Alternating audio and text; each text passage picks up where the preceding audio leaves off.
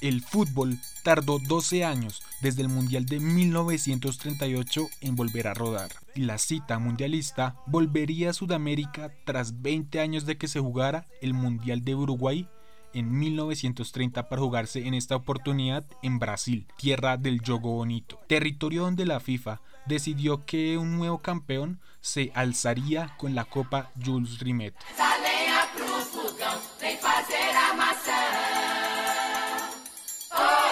Con Italia como la actual campeona mundial y Brasil, que era la selección anfitriona, 11 seleccionados se presentarían con la indisposición de muchas selecciones europeas para desplazarse a territorio suramericano y disputar así la máxima cita mundialista. A esto se suma el veto de la FIFA contra Alemania y Japón, también países como Turquía, Francia, Portugal y Escocia que no accedieron a la invitación para disputar el mundial.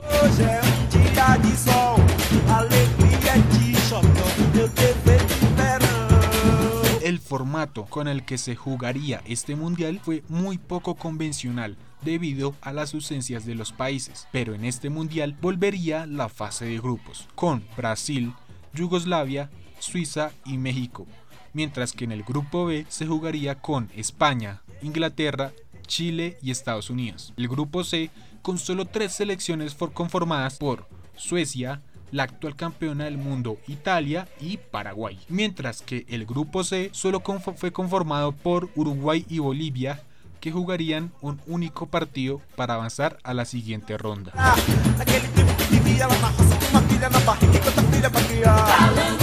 Brasil, para esta Copa del Mundo, construyó el estadio más grande del mundo, el Maracaná ubicado en la ciudad de Río de Janeiro, con una capacidad para 200.000 espectadores. Este templo del fútbol fue el lugar donde se disputó el primer partido de la competición entre la selección local y México, con un resultado de 4 a 0 a favor de la verde amarela, exhibiendo la euforia de los 80.000 fanáticos brasileros que vieron el histórico cotejo en un inmenso estadio de Río de Janeiro.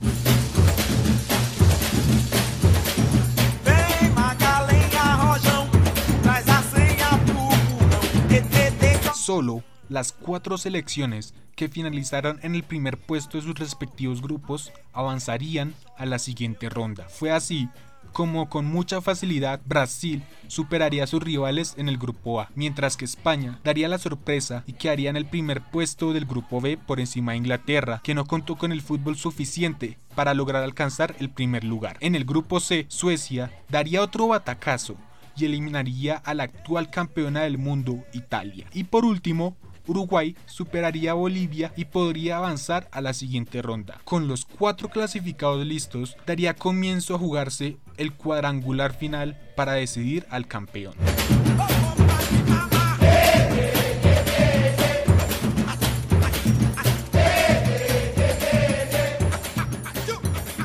Brasil empezaría esta fase con un amplio 7-1 a Suecia, mientras que Uruguay obtendría un empate frente a España. En la siguiente ronda de partidos, la verde amarela superó a España con un abultado marcador de 6 a 1 y Uruguay saldría victoriosa ante Suecia por un mínimo 3-2. Y en la última fecha, la selección charrúa, como la canariña, disputarían una final improvisada para decidir al equipo campeón.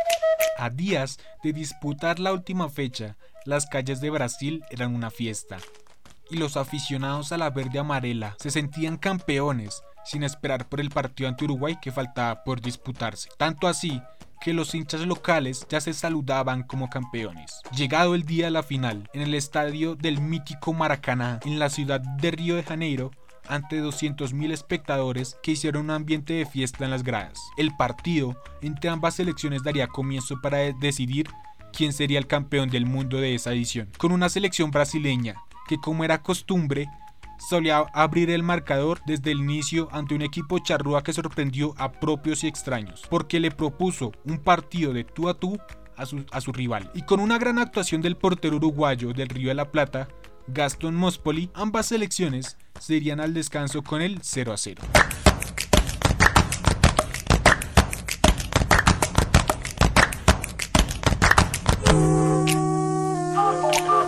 Empezado el segundo tiempo y con el empuje y la exigencia de la afición local, Brasil lograría abrir el marcador y hacer estallar al Maracaná en una alegría inmensa que solo duró 20 minutos hasta que el Pepe Chafino empatara el marcador e infundiera cierta intranquilidad en los hinchas locales. Y llegarían esos momentos en los que nunca se tiene que dar por muerto Uruguay, porque es cuando más cómodos se sienten, cuando tienen todo en contra. Y fue así como al minuto 34, en una contra charrúa, el guardameta de la selección local, Barbosa, daría un mal paso ante una finta de centro de Edgardo Yaya, quien ante este error aprovechó para tirar a portería y silenciar a las 200.000 almas que se encontraban en el estadio. De este golpe que generaron los charrúas, Brasil no se podría recuperar y todo el estadio terminó por observar cómo Uruguay se proclamaba campeona del mundo en su propia casa. Este hecho provocó que los jugadores de la verde amarela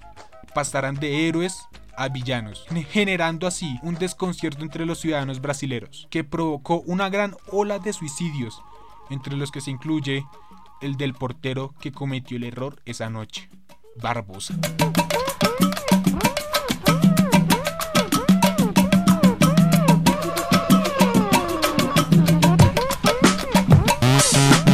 Nunca hay que dar por muerto a Uruguay. Siempre tienen energías de donde no se encuentran. Y un ejemplo de esto fue el maracanazo, con el que se proclamaron campeones mundiales ante la selección favorita. Así termina la historia del Mundial de Brasil 1950. Si les gustó esta historia, no olviden darle a seguir si nos escuchan en Spotify y un like si nos escuchan por la página de Instagram El Enganche Raya al Piso 10, donde también nos pueden seguir y recuerden, la pelota no se mancha. La rua, quiero encontrar,